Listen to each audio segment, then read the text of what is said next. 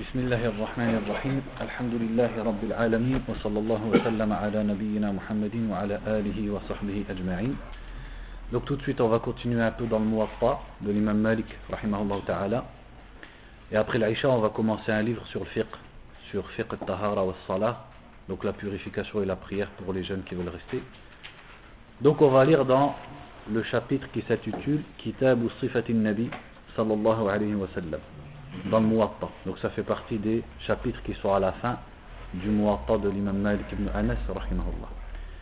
قال رحمه الله تعالى باب ما جاء في صفة النبي صلى الله عليه وسلم donc il a dit chapitre sur la description du prophète sallallahu alayhi wa sallam donc les savants du hadith ont pris soin dans l'écriture de leurs livres et la compilation de leurs hadiths de consacrer des chapitres et des livres à la description du prophète sallallahu alayhi wa sallam. Donc ça on le retrouve dans le Muwatta de l'imam Malik et c'est vrai dans d'autres livres.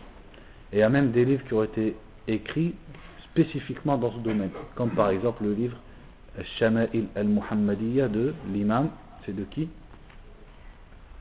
Personne connaît? At-Tirmidhi, Abu Isa At-Tirmidhi.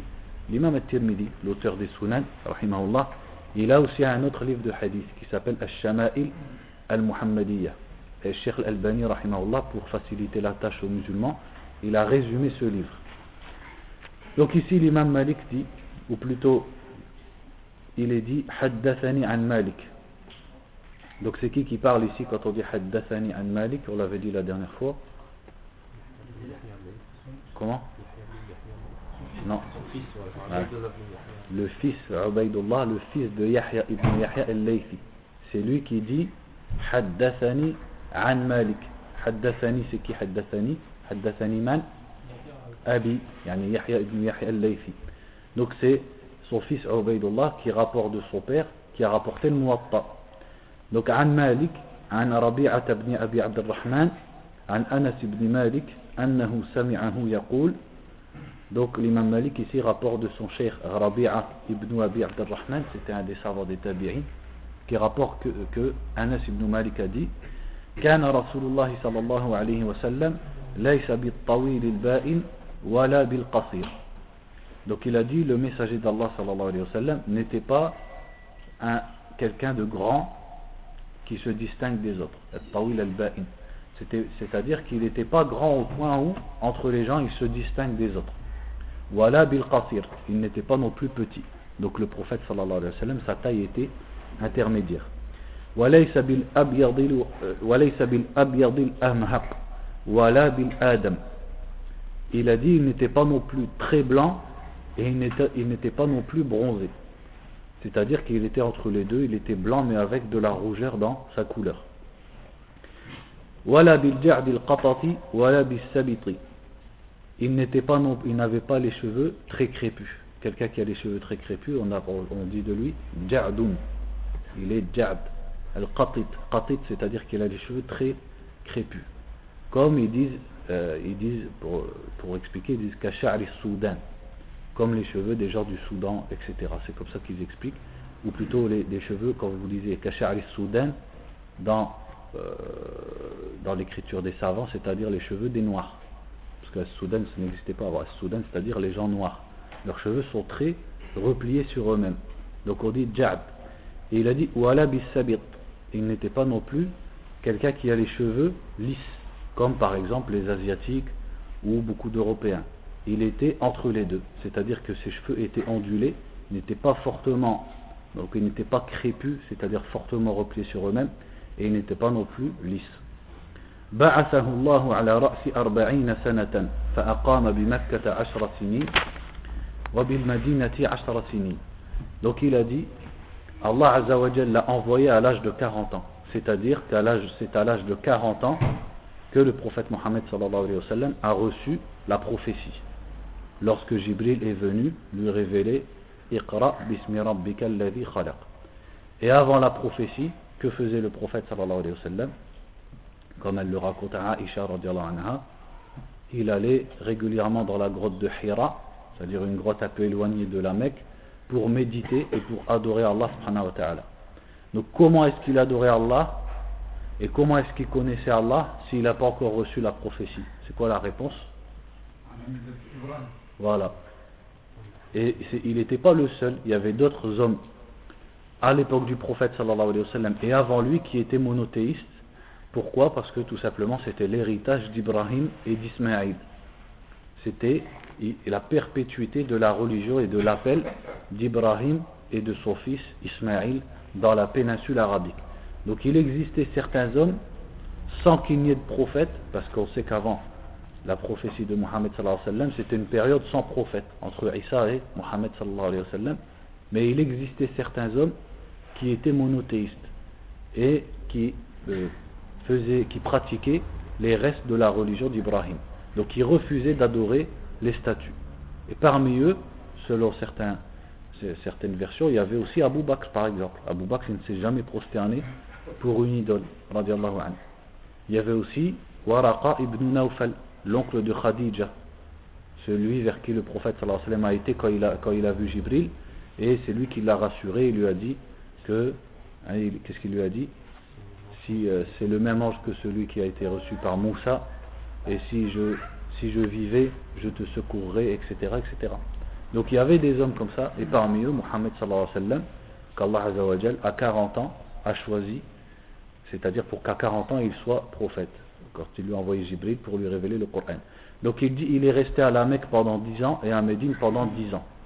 Donc bien sûr cette façon de Anas c'est approximatif parce qu'on sait que en réalité il est resté 13 ans à Mecca et un peu moins de 11 ans à Médine وتوفاه الله عز وجل على رأس ستين سنة وليس في رأسه ولحيته عشرون شعرة بيضاء Il dit et Allah l'a fait mourir à l'âge de 60 ans. Et on sait, c'est approximatif. En fait, il est mort vers 63 ans. Donc il est, il est devenu prophète à 40 ans. Il est resté de 40 à 53 ans à Mecca et les dix dernières années de sa vie à Médine. Et il dit, et dans, sa, dans ses cheveux et sa barbe, il n'y avait même pas 20 poils blancs quand il est mort. C'est-à-dire que le prophète sallallahu alayhi wa sallam n'avait pas beaucoup de poils blancs. Qu'est-ce qu'on peut en retirer aussi? Comme certains savants l'ont dit, c'est que le prophète sallallahu alayhi wa sallam n'a pas mis de hanna, puisqu'on voyait encore les cheveux blancs. Mais il est rapporté dans certains hadiths, comme vous le savez, que le prophète sallallahu alayhi wa sallam, dans plusieurs hadiths, il a fortement recommandé de teindre les cheveux blancs, que ce soit dans la tête ou que ce soit dans la barbe avec el hanna, c'est-à-dire que ce soit par exemple avec une couleur jaunâtre ou qui tourne vers le marron, mais il a interdit, comme vous le savez, le noir. Et certaines certains autres hadiths rapportent que lui-même il le faisait sallallahu alayhi wa sallam on passe donc au hadith suivant حدثنا مالك عن إسحاق بن عبد الله بن أبي طلحة عن أنس بن مالك قال كنت أمشي مع رسول الله صلى الله عليه وسلم وعليه برد نجراني غليظ الحاشية. فأدركه أعرابي فجبذه جبذة شديدة حتى نظرت إلى صفحتي عنق رسول الله صلى الله عليه وسلم وقد أثرت بها حاشية الثوب من شدة جبذته. ثم قال يا محمد مر لي من مال الله الذي عندك. قال فالتفت إليه رسول الله صلى الله عليه وسلم فضحك ثم أمر له بعطاء Donc dans ce hadith, l'imam Malik, rapport de Anas ibn Malik, an, qui raconte, il dit, je marchais avec le prophète sallallahu alayhi wa sallam, et il portait un manteau Najarani. Najarani, c'est-à-dire de la ville de Najaran, qui se trouve au sud de l'Arabie saoudite. Et dont le col était épais. Il dit, il est venu vers lui un Arabi. C'est quoi l'Arabi? C'est le bédouin. Donc Arabi, ça veut dire bédouin. Et Arabi, ça veut dire, qu'est-ce que ça veut dire Arabi? Arabe et Arabi ou qui parle arabe. Et Arabi, bédouin. Donc il y a une différence entre Arabi et Arabi. Et le mot Arabi, on peut même l'utiliser pour un bédouin qui n'est pas arabe par exemple. C'est le synonyme de Badawi. Donc un bédouin est venu voir le prophète sallallahu alayhi wa sallam et il l'a tiré par son col. Il l'a tiré si fort qu'il dit j'ai vu dans le cou, les deux côtés du cou du prophète sallallahu alayhi wa sallam, la trace de son col, tellement l'homme il l'avait tiré fort et il lui a dit Ô oh Mohammed. Donc il a fait plusieurs erreurs, cet homme. Premièrement, bien sûr, c'est de tirer le prophète sallallahu alayhi wa sallam par le cou. Et deuxièmement, c'est de l'appeler Mohammed. car Allah a interdit aux Sahaba d'appeler le prophète Muhammad. Il devait l'appeler, quand il s'adresse à lui bien sûr, messager d'Allah. Quand il parle de lui, il pouvait dire Muhammad. Mais quand il s'adresse à lui, il devait dire Ya Rasulallah. Et lui, il lui a dit Ya Muhammad. Donc il a commis cette erreur en plus. Et il lui a dit Ordonne qu'on me donne des biens qu'Allah t'a donnés. Ou plutôt des biens d'Allah qui sont auprès de toi. C'est-à-dire les biens qui sont récoltés par la zakat ou dans le butin, qui sont les biens qui doivent être redistribués hein, aux pauvres, etc., etc. Donc lui, il est venu réclamer son dû. Donc ça, ça prouve que dans un pays musulman, celui qui a besoin de l'argent, il peut venir réclamer à ce qu'on appelle wali ul amr, c'est-à-dire le gouverneur, le responsable des musulmans, il peut venir réclamer euh, ce dont il a besoin. Parce que le prophète ici, sallallahu alayhi wa il ne lui a pas reproché ça. Ça prouve qu'il il était dans son droit de demander. Mais son erreur, c'était d'avoir euh, euh, tiré le prophète alayhi wa par son col et de l'avoir appelé Mohammed. Et le prophète alayhi wa quelle a été sa réaction? Il l'a regardé et il a ri. Et il a ordonné aux sahaba de lui donner, des biens. C'est-à-dire il a répondu à sa demande. Qu'est-ce qu'on retire de ce hadith? On retire ici la réaction du prophète vis-à-vis de quelqu'un d'ignorant.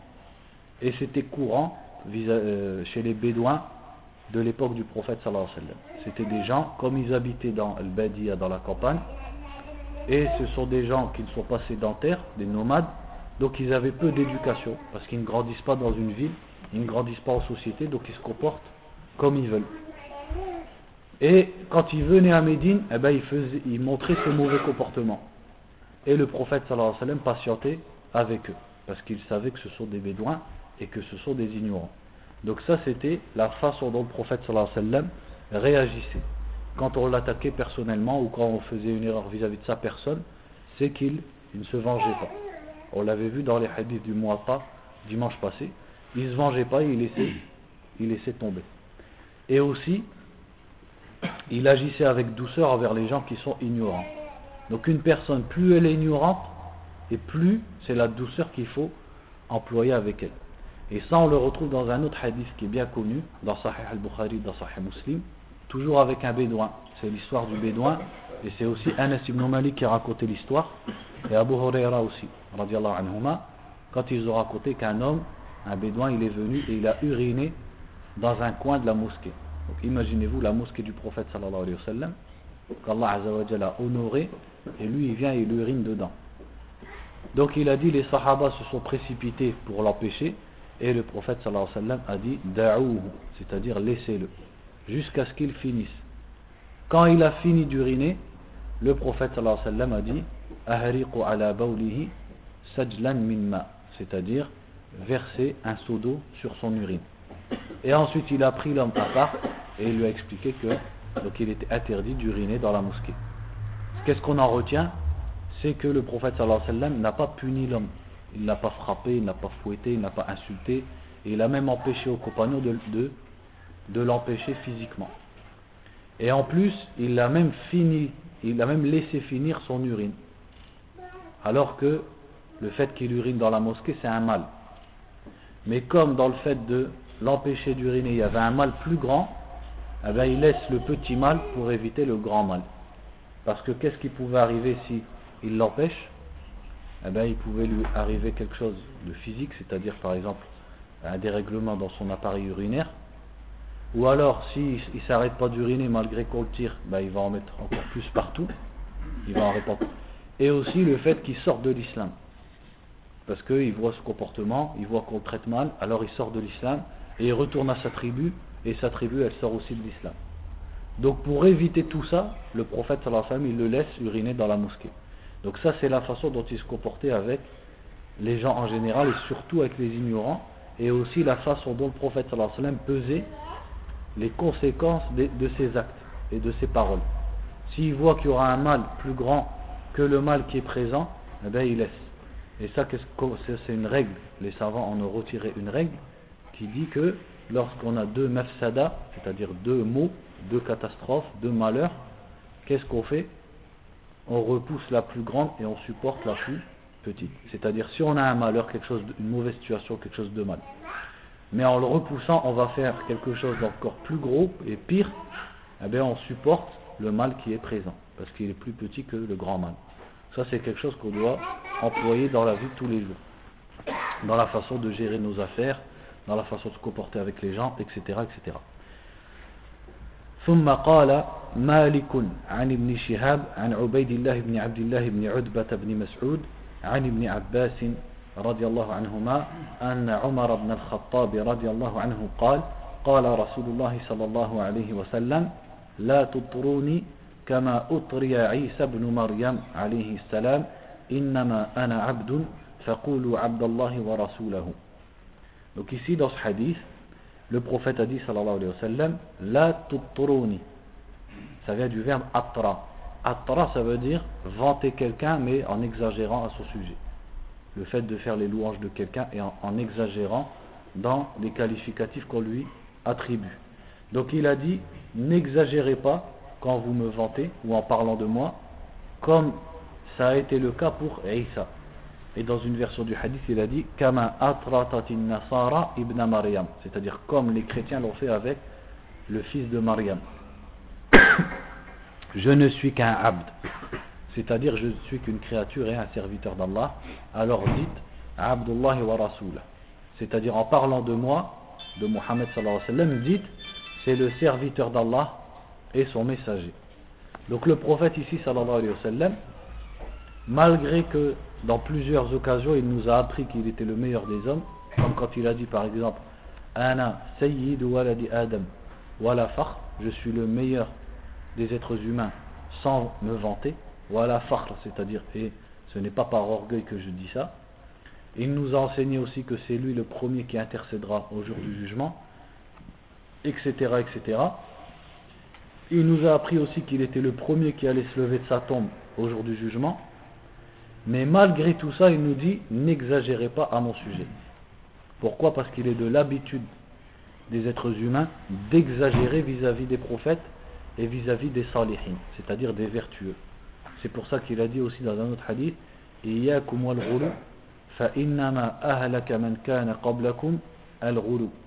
Faites attention au roulou. C'est quoi le roulou Le roulou, c'est l'exagération. Et il a dit ce qui a fait périr ceux qui vous ont précédés, c'est l'exagération. Et l'exagération, ça peut être, on peut appeler ça le roulou, vis-à-vis d'un être humain. Quand on exagère à son sujet, jusqu'à le mettre à une place qui n'est pas la sienne, ou à dire qu'il est infaillible, qu'il est parfait, quand on parle d'un homme vertueux. Et quand on parle d'un prophète, ben, c'est de dire par exemple, de lui attribuer une qualité divine. Comme dire par exemple que Mohammed connaît l'invisible ou que Mohammed répond aux invocations. Il peut te protéger ou il peut te ramener un bien. Ou que Mohammed détient le fait de pardonner aux gens ou de les guider, etc. etc. Alors que tout ça, ce sont des caractéristiques d'Allah subhanahu wa ta'ala. Donc c'est pour ça qu'il faut, le prophète a mis en garde, car c'est l'habitude des gens d'exagérer vis-à-vis des prophètes. Donc il a dit, n'exagérez pas à mon sujet, comme les chrétiens l'ont fait avec Isa car les chrétiens ont exagéré sur Isa, alors que Isa n'a jamais dit de sa propre personne, ni qu'il était le fils d'Allah, ni qu'il était Allah, ni qu'il était un Dieu. Et ça, on le retrouve même dans les restes de leurs écritures qui existent encore. À aucun moment on trouve que Isa dit Prosternez-vous devant moi, ou je suis Allah, ou je suis le fils d'Allah, etc., etc. Même dans les écritures qui existent maintenant, on ne le trouve pas. Donc ça, ce sont les chrétiens au fil des temps qui l'ont qui ont exagéré sur Isa et, qui sont arrivés à lui attribuer des qualités divines en disant que c'est le fils d'Allah, qu'il est une des trois parties d'Allah, hein, et etc., etc. Qu'il est le Seigneur, celui qui vient sauver les hommes, etc., etc. Donc le prophète alayhi dit n'exagérez pas à mon sujet. Dites à mon sujet Abdullahi wa Rasuluh. Dites à mon sujet que je suis Abdullah, c'est-à-dire je suis le serviteur d'Allah dans le sens où il est une créature. Il a été créé à partir d'un père et d'une mère, et il était dans sa création semblable à tous les êtres humains. Il était sujet à la maladie, sallallahu alayhi wa sallam. Il était sujet à, au sommeil. Il était sujet à la mort, puisqu'il est mort, sallallahu alayhi wa sallam. wa Et Abu Bakr, quand le prophète est mort, sallallahu alayhi wa sallam, a bien dit aux gens, من كان يعبد محمدا فإن محمدا قد مات ومن كان يعبد الله فإن الله حي لا يموت celui qui adorait Mohammed sallallahu alayhi wa sallam eh bien sachez qu'il est mort et celui qui adorait Allah eh bien sachez qu'Allah est vivant et ne meurt pas donc le prophète sallallahu alayhi wa sallam dans sa vie est tombé malade le, le prophète sallallahu alayhi wa sallam a subi la maladie il a connu la faim il a connu les blessures pendant la guerre dans la guerre il a été touché sa dent a été cassée il a saigné etc il a même connu l'incapacité à guider les gens, dans le sens à les mettre sur le bon chemin. Lui, ce qui lui appartenait, c'est de montrer la voie droite et l'islam, mais mettre les gens sur le bon chemin, ça il ne détient pas. C'est pour ça qu'Allah lui a dit la tahdi man Allah yahdi man yasha. Tu ne guides pas qui tu veux, mais Allah guide qui il et tu tu ne guides pas qui tu aimes, mais Allah guide qui il veut. Et ça c'était au sujet de qui? Son oncle Abu Talib. Le prophète sallallahu alayhi wa sallam allait le voir régulièrement avant sa mort pour lui dire Ya Am, qul la ilaha illallah. Au moment où il dit la ilaha illallah, mais Abu Talib est mort en disant Ana ala millati Abdel Muttalib. Je meurs sur la religion de Abdel Muttalib, son père, c'est-à-dire le shirk. Donc le prophète sallallahu alayhi wa sallam n'a pas réussi à le mettre sur le droit chemin, car c'est Allah seul qui détient cela comme on l'a dit, le prophète sallallahu alayhi wa sallam est déjà tombé malade. Et notamment, il est, tombé malade avant de mourir. Euh, le prophète sallallahu alayhi wa sallam, dans, dans après certaines batailles, a invoqué contre certaines têtes de Quraysh, de la tribu de Quraysh. Après la bataille de Uhud, le prophète sallallahu alayhi wa sallam, dans la prière du Fajr, invoquait Allah et les Sahaba disaient Amin contre certains certaines tribus de Quraysh et contre certains individus de Quraysh et il citait leur nom. Et Allah Azzawajal lui a révélé Tu ne détiens rien de l'ordre. Euh,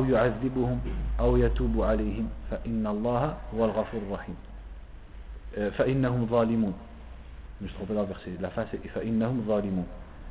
Allah lui a dit Tu ne détiens rien de l'ordre. C'est-à-dire que ce n'est pas toi qui gères l'univers et qui gère les gens. Si Allah veut les châtier ou les pardonner, certes ce sont des injustes. Et il se trouve que ceux contre qui le prophète sallallahu alayhi wa sallam a invoqué la malédiction d'Allah dans la prière et que les sahaba disaient Amin derrière, se sont convertis à l'islam et sont devenus des sahaba. Et ils ont survécu au prophète sallallahu alayhi wa sallam quand il est mort et ils sont restés sur l'islam. Alors que lui avait demandé la malédiction. Donc qu'est-ce que ça montre? Que le prophète sallallahu alayhi wa sallam est un être humain il ne connaît pas l'invisible, comme Allah Azza lui a dit dans le Coran. قل لا أمن il faut que je retrouve وإن كنت mais c'est quoi le début du verset قل لا أملك لنفسي ضرا ولا نفعا إلا ما شاء الله ولو كنت أعلم الغيب لاستكثرت من الخير وما مسني السوء dis je ne détiens ni le bien ni le mal sauf ce qu'Allah veut et si je connaissais l'invisible j'aurais acquis beaucoup de bien et le mal ne m'aurait pas touché. C'est-à-dire que le prophète sallallahu alayhi wa sallam ne connaissait pas l'invisible. Donc au, niveau de sa, création, c'est une créature comme les autres, un être humain comme les autres, à part qu'Allah lui a donné certaines forces, comme le fait que, comme c'est vrai pour tous les prophètes, son cœur, ses yeux dorment mais son cœur ne dort pas. Ou alors on sait que Allah faisait qu'il voyait les sahaba derrière lui dans la prière alors qu'il était devant eux.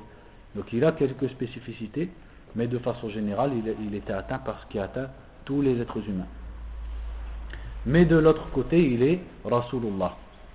Certes, il est un être humain normal, mais il est au niveau de sa création. Mais au niveau de sa place, il est Rasulullah, c'est-à-dire le messager d'Allah sallallahu alayhi wa sallam. Celui à qui Allah a révélé le message pour qu'il soit un prophète pour tous les hommes quelle que soit leur époque et quelle que soit leur, leur origine, et dont il a fait le dernier des prophètes, et qui est infaillible, on dit Ma'soum, dans la transmission de, du Coran et dans la transmission de la, de la révélation d'Allah. Donc ça aussi on doit le croire. Donc ni on exagère et on dit qu'il n'est pas un, simple être humain mais qu'il connaît l'invisible, etc.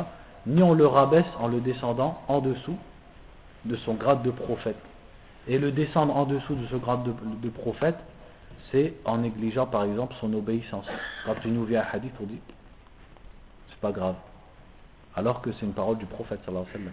Ou alors en innovant dans la religion. Parce qu'innover dans la religion, ça revient à dire qu'il n'a pas transmis correctement son message.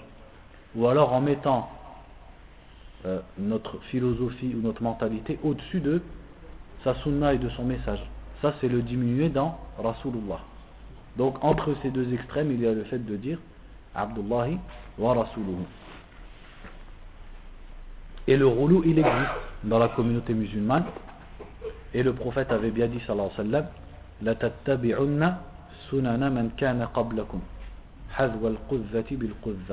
Vous allez suivre les traces et les habitudes des peuples précédents comme les flèches, les bouts des, flèches des arcs sont alignés.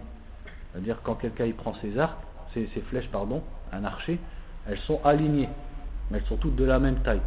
Et il a dit, sallallahu alayhi wa sallam, vous allez suivre les chrétiens et les juifs de la même façon. Vous allez tomber dans les mêmes erreurs qu'on fait.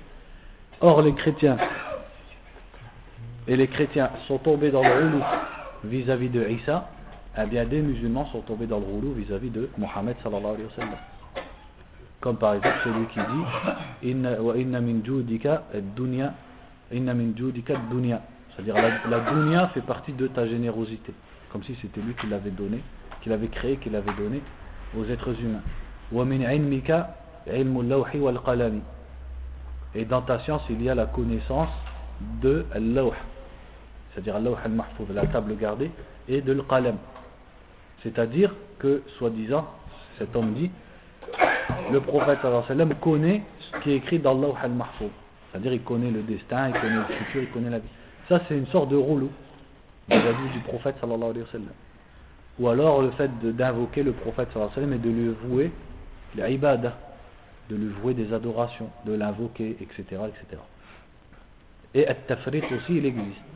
La négligence vis-à-vis du prophète aussi, elle existe. Et ça, c'est quelque chose qu'on n'a même pas besoin d'expliquer, tellement c'est clair.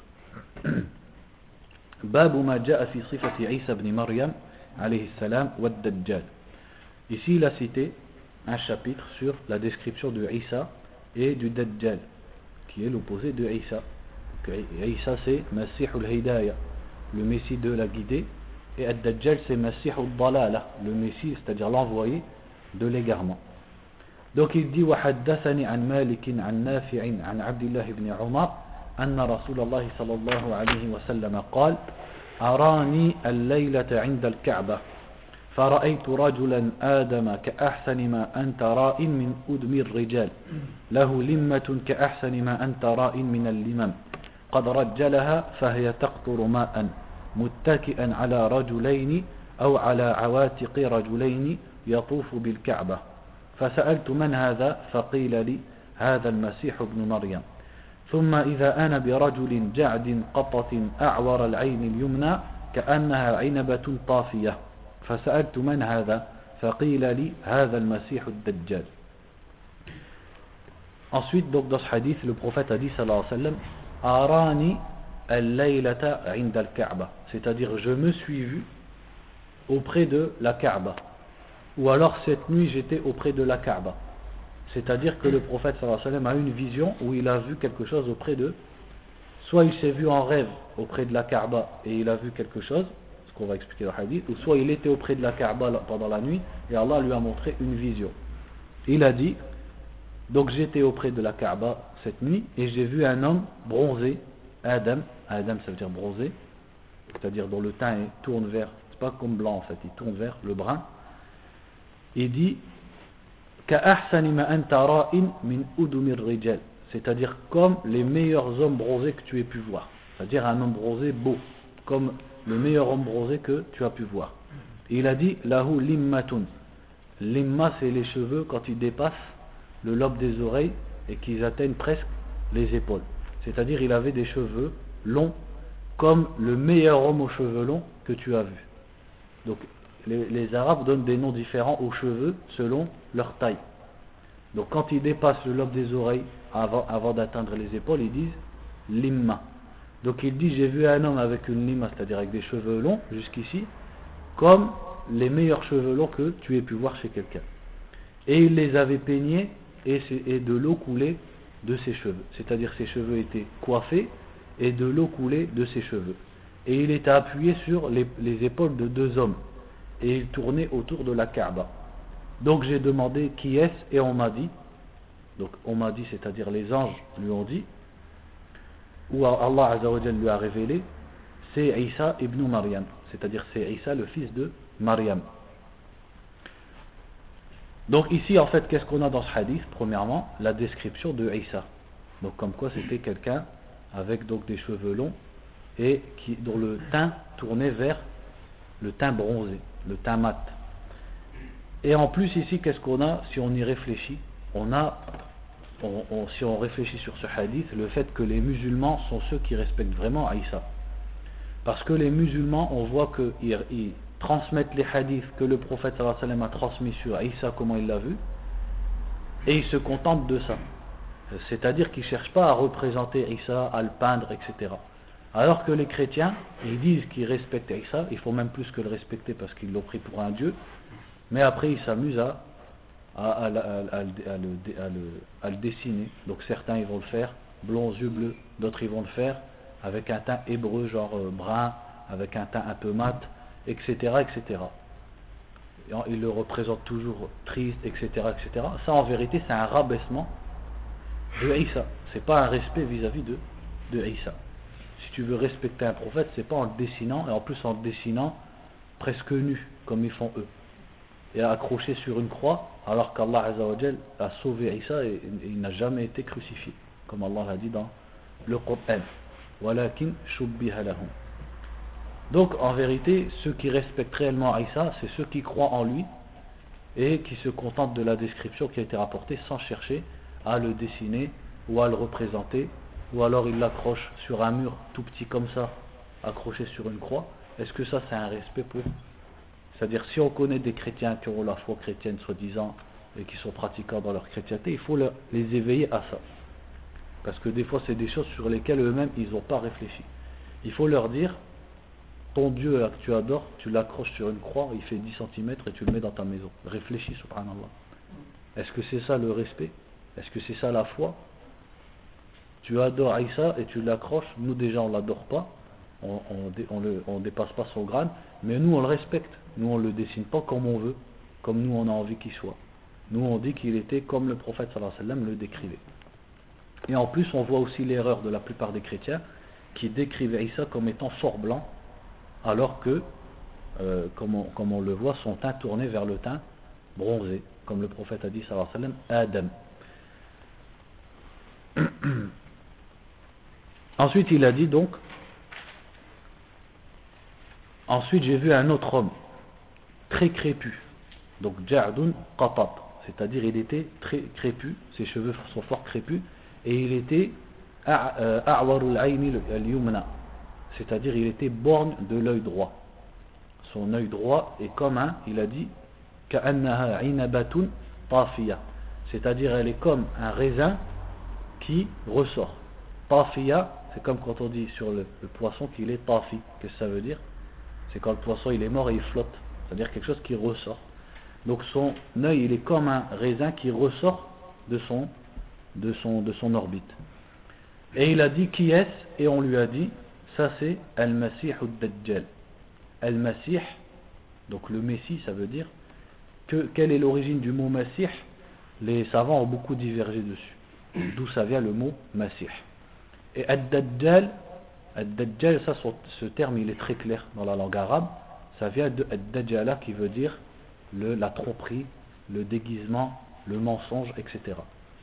Donc Al-Masih Ad-Dajjal. Al-Masih, on peut dire ça veut dire l'envoyé.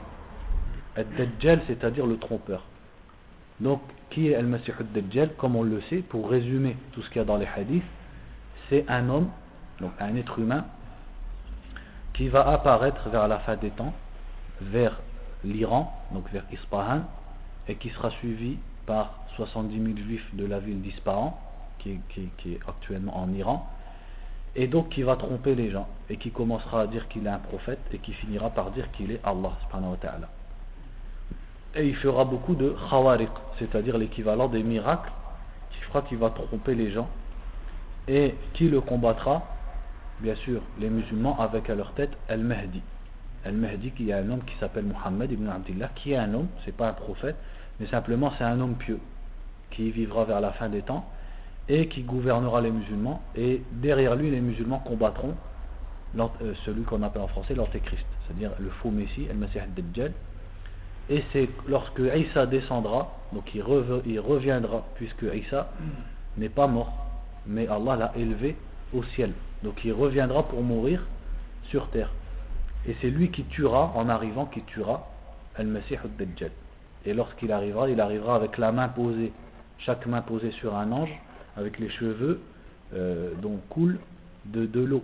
C'est-à-dire, comme ici il l'a décrit dans sa vision, et c'est lui qui tuera Al-Masih al-Dajjal, qui se sauvera, mais Isa va le rattraper et va le tuer. Donc l'histoire de Isa et du Masih al-Dajjal, elle est bien connue dans la Aqidah, c'est-à-dire dans le dogme des musulmans, et ça fait partie de ce qu'on appelle Ashrat Sa'a, c'est-à-dire les signes précurseurs de la fin des temps, et donc c'est quelque chose auquel croient les musulmans. Les, musulmans doivent croire à ces points-là, ils ne doivent pas dire non, c'est pas possible, etc. Le prophète sallallahu alayhi wa sallam en a, en a informé, et les hadiths qui parlent de ça sont authentiques et sont très nombreux. C'est-à-dire on ne peut pas les démentir, on ne peut pas les rejeter. Donc c'est simplement quelque chose sur lequel, euh, auquel on doit croire fermement, c'est-à-dire l'apparition d'un homme qui s'appelle Al-Mahdi, l'apparition d'un autre qui s'appelle, qu'on appelle Al-Masih al-Dajjal, et que le prophète sallallahu alayhi wa sallam nous a bien décrit justement pour nous mettre en garde contre lui. Et il nous a dit, Innahu a'war wa inna rabbakum laysa bi a'war. Le Messie Dajjal est borne, c'est-à-dire qu'il dira, je suis Ar-Rab, c'est moi Dieu c'est moi le Seigneur. Mais le prophète sallallahu nous a dit, or, votre Seigneur n'est pas borne, n'a pas un de, ces deux yeux qui est, qui est, euh, éteint, etc. Alors que lui est borne. C'est un des signes par lequel on va le reconnaître parmi d'autres signes. Donc tous ces points-là, ça fait partie de la aqidah, c'est-à-dire de la croyance des musulmans, des musulmans. Ensuite, il a dit مالك عن ابن شهاب عن حنظلة بن علي الأسلمي عن أبي هريرة رضي الله عنه قال قال رسول الله صلى الله عليه وسلم والذي نفس محمد بيده ليهلن ابن مريم بفج الروحاء حجا أو معتمرا أو ليثنينهما Ici, dans ce hadith, le prophète a dit, sallallahu alayhi wa sallam, par celui dans la main de qui est l'âme de Muhammad, sallallahu alayhi wa sallam. c'est-à-dire Allah, il jure par Allah. Il dit Ibn Maryam viendra en tant que pèlerin et passera par Fajjur Rawha. Fajjur Rawha, c'est un endroit qui est entre Médine et Mecca. C'est-à-dire, il viendra de Médine pour Hajjan ou Mu'tamiran. C'est-à-dire pour faire le Hajj ou pour faire la Umrah, ou alors il les fera ensemble. On sait que quand on fait le Hajj, une des façons de faire le Hajj, c'est de faire d'abord une Umrah puis de rester à Mecca en attendant les jours du Hajj.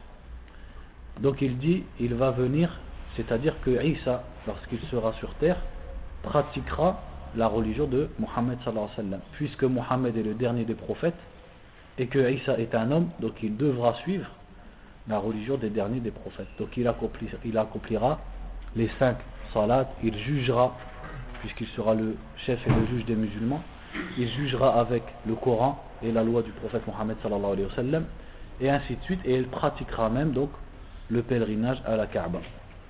وأخبرنا مالك أخبرنا يحيى بن سعيد أنه سمع سعيد بن المسيب يحدثه عن أنس أنه قال قال رسول الله صلى الله عليه وسلم كأني أنظر إلى موسى يهبط من ثنية هرشا ماشيا عليه ثوب أسود Ici, il a rapporté un autre hadith où le prophète a dit, sallallahu alayhi wa sallam, c'est comme si je voyais Moussa, c'est-à-dire qu'Allah lui a, lui a montré en vision Moussa.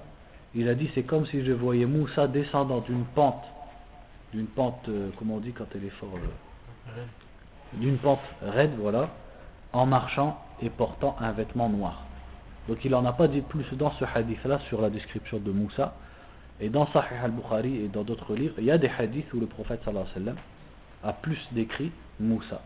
Mais tout ça pour retenir que le prophète sallallahu alayhi wa sallam, Allah lui a montré Moussa ici comme descendant d'une pente raide en marchant et portant un vêtement noir. Babu fi sunnati fil fitra. Ensuite, il a mis un chapitre qui dit ce qui a été rapporté, c'est-à-dire comme hadith, sur as-sunnah, c'est-à-dire la voie à suivre en ce qui concerne al-fitra. Ou on peut dire aussi sunanul fitra, c'est-à-dire les sunan, c'est-à-dire les habitudes de la fitra. Al-fitra, qu'est-ce que c'est? C'est la nature. Al-fitra, c'est-à-dire l'aspect physique qu'Allah demande de l'être humain c'est-à-dire les comportements qui ont attrait au corps de l'être humain et qu'Allah veut que l'être humain suive. Et les savants disent, c'est-à-dire, c'est dans, dans, cet état-là qu'Allah a créé Adam, avec la moustache taillée, la barbe, etc. etc. Et c'est cet état-là qu'Allah aime, et c'est pour ça qu'on l'a appelé Al-Fitra, la nature. وحدثني عن مالك عن سعيد بن أبي سعيد المقبوري عن أبيه عن أبي هريرة رضي الله عنه قال خمس من الفطرة تقليم الأظفار وقص الشارب ونتف الإبط وحلق العانة والاختتان Donc dans ce hadith, le prophète a dit sallallahu alayhi wa sallam, cinq choses font partie de la fitra, c'est-à-dire de la nature de l'être humain qu'il doit pratiquer et qu'il doit préserver. Ici il a dit cinq, et dans un autre hadith rapporté par Aisha dans Sahih Muslim, il a dit 10, il en a rajouté 5. Donc une fois le prophète a dit 5 et une fois il a dit 10, sallallahu alayhi wa sallam. Et ça c'est son habitude. Dans certains hadiths, il dit 3, il parle de 3 choses. Dans une autre, il parle de 4 choses. Par exemple, il dit les, les grands péchés sont au nombre de 7. Puis dans un autre hadith, il va en citer d'autres. C'est-à-dire que quand le prophète alayhi wa sallam dit des chiffres, ça ne veut pas dire que c'est une limite. Mais simplement, l'occasion ou le contexte fait qu'il en cite un certain nombre à ce moment-là. Comme quand il a dit par exemple, euh, Allah m'a donné cinq choses qu'il n'a donné à personne d'autre avant. Et il a cité cinq choses comme le tayammum, etc. Alors qu'on sait que le prophète a beaucoup d'autres spécificités. Donc quand vous lisez dans un hadith telle chose sont au nombre de 3 au nombre de 5, c'est pas une limite, parce que dans d'autres hadiths on peut trouver des ajouts. Donc ici il a dit cinq choses font partie de la fitra. Premièrement il a dit taqlimul afar le fait de tailler ses ongles, c'est-à-dire de couper ses ongles. Donc le musulman et aussi la musulmane, donc il n'a pas fait exception des femmes. C'est valable pour le musulman et c'est valable aussi pour la musulmane. Il ne doit pas laisser ses ongles pousser. Il doit les tailler, il doit les couper. Et la limite, c'est, comme c'est rapporté par Anas dans un autre hadith, c'est de 40 jours. Au-delà de 40 jours, c'est un péché si tu laisses pousser tes ongles. C'est-à-dire, au moment où tu les as coupés, tu as 40 jours pour les recouper. Et ça, comme on l'a dit, c'est valable aussi pour les femmes. Et les femmes, malheureusement, beaucoup d'entre elles, elles laissent pousser leurs ongles parce qu'elles croient que c'est une beauté. Alors que la fitra, c'est aussi valable pour les femmes, elles doivent couper leurs ongles. Et en plus, c'est sale. Elles prennent ça pour, euh, pour une beauté, mais en vérité, c'est sale. Parce que la femme, ou même l'homme, il va manipuler des choses et les saletés, les microbes, etc., ça va s'accumuler sous ses ongles. Donc la beauté c'est une chose, mais la propreté c'est plus important. Alors qu'en est-il de la sunna? Donc il a dit taqim afa wa qassu sharib. Qassu sharib. Qass, qu'est-ce que c'est? C'est le fait de couper, le fait de tailler. Al-sharib, c'est la moustache. C'est-à-dire le fait de tailler sa moustache. Donc le musulman, il ne doit pas laisser sa moustache pousser énormément il doit la tailler et à la fin l'imam Malik il va expliquer comment et à quelle euh, limite il doit la tailler. Et l'imam Malik il disait c'est à dire qu'on doit voir sa lèvre. La lèvre du musulman elle doit rester apparente. Après il la laisse comme il veut. Mais au moins elle ne dépasse pas ses lèvres. Et d'autres hadiths disent donc les hadiths qui disent qassu sharib ils sont très nombreux. Et il y a d'autres hadiths qui disent ahfu sharib. Ahfu shawarib. Et ahfu, ça veut dire enlever-la complètement, c'est-à-dire de la raser. Donc la sunna, elle est de deux. Pour la moustache, on peut soit la couper ou soit la raser. Et certains sahaba et même certains imams, comme l'imam Ahmed, rasaient la moustache. L'imam Malik, lui, comme on va le voir, interdisait de raser la moustache. Et il interprétait le hadith qui dit ahfu en disant c'est-à-dire de la couper fortement, mais pas de la raser. Et il interdisait de raser la moustache. C'était son opinion, ta'ala. Wa halqul. Halqu, c'est-à-dire le rasage, al-ana. Qu'est-ce que c'est al-ana? C'est l'endroit où il y a la nudité de la personne, c'est-à-dire les parties intimes. Donc halqul ana c'est de raser les poils qui tournent autour et qui poussent au-dessus des parties intimes. Donc quelle est la limite? Ça n'a pas été expliqué dans les hadiths. Donc certains savants disent c'est simplement ce qui est au-dessus des parties intimes, c'est-à-dire le bas du ventre. D'autres disent c'est toutes les parties intimes, c'est-à-dire même ce qui est autour et dessus. Et d'autres disent même le derrière aussi. Parce que pour la propreté, tout ça, ça rentre dans al-ana. Donc au minimum, c'est-à-dire qu'il faut raser le bas-ventre, c'est-à-dire ce qui est au-dessus des parties intimes. Et après, le reste, ça c'est selon le bon vouloir de la personne. Parce que ce qui est clair, c'est que c'est au-dessus des parties intimes, le bas-ventre. Donc ce qui est demandé, c'est bien le rasage. Alors qu'on va voir que pour les aisselles, c'est l'épilation. Et on peut le faire aussi par des, ce qu'ils appellent maintenant les crèmes épilatoires. Ça aussi on peut le faire, et c'était pratiqué, il y a des hadiths, même à l'époque du prophète sallallahu alayhi wa sallam. Ils appelaient ça un, si je me souviens bien, un, nouara. C'est-à-dire c'était des choses qui mettaient et sans enlever les poils, sans raser. Walirtitan. Walirtitan, c'est-à-dire la circoncision, c'est-à-dire de couper la peau qui est à l'extrémité du membre de, euh, de l'homme.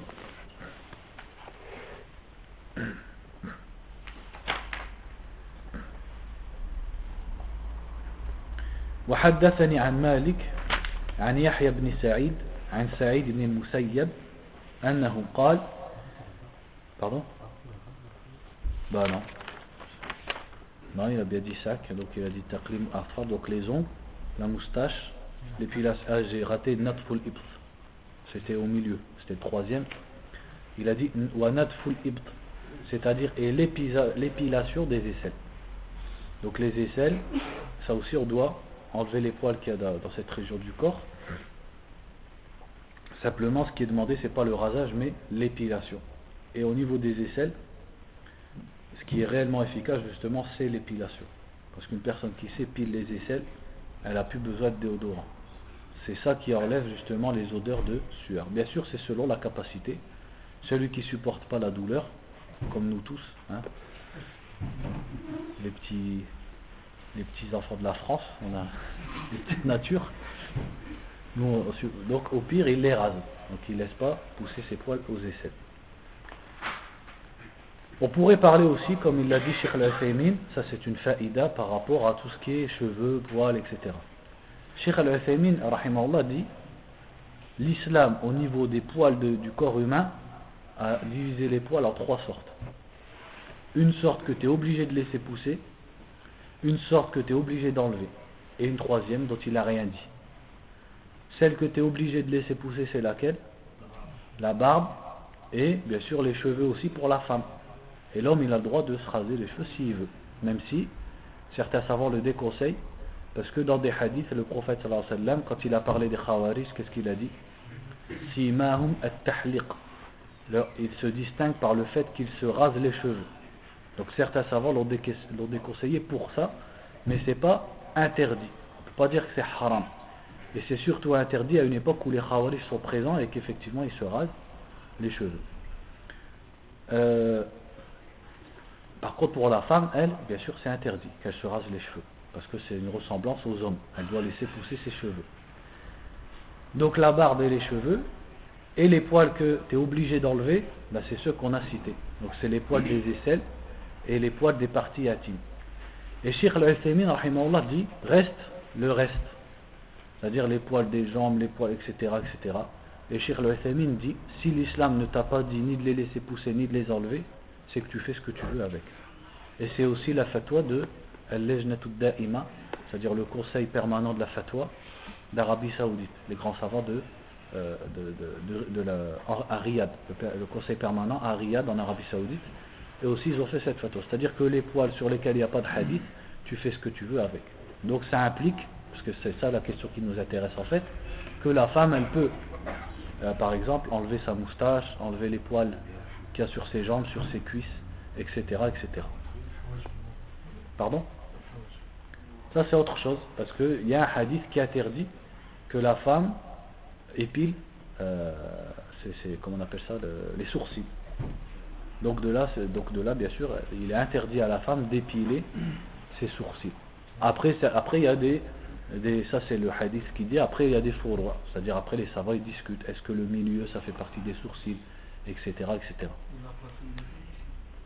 La poitrine des hommes, il n'y a rien qui est précisé. Donc dans...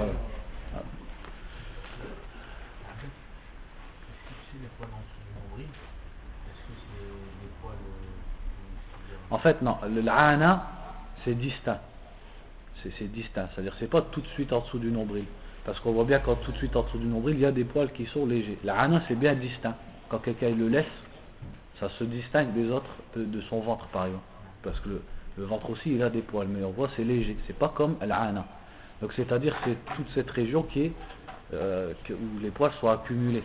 C'est cette région-là qu'il faut enlever. C'est l'heure, non? Ça y est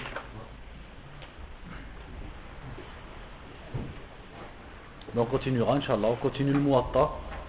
Euh, donc euh, ce chapitre-là. Au moins, pour l'instant, on va faire ça tous les dimanches. Oui, barakallahu fikum.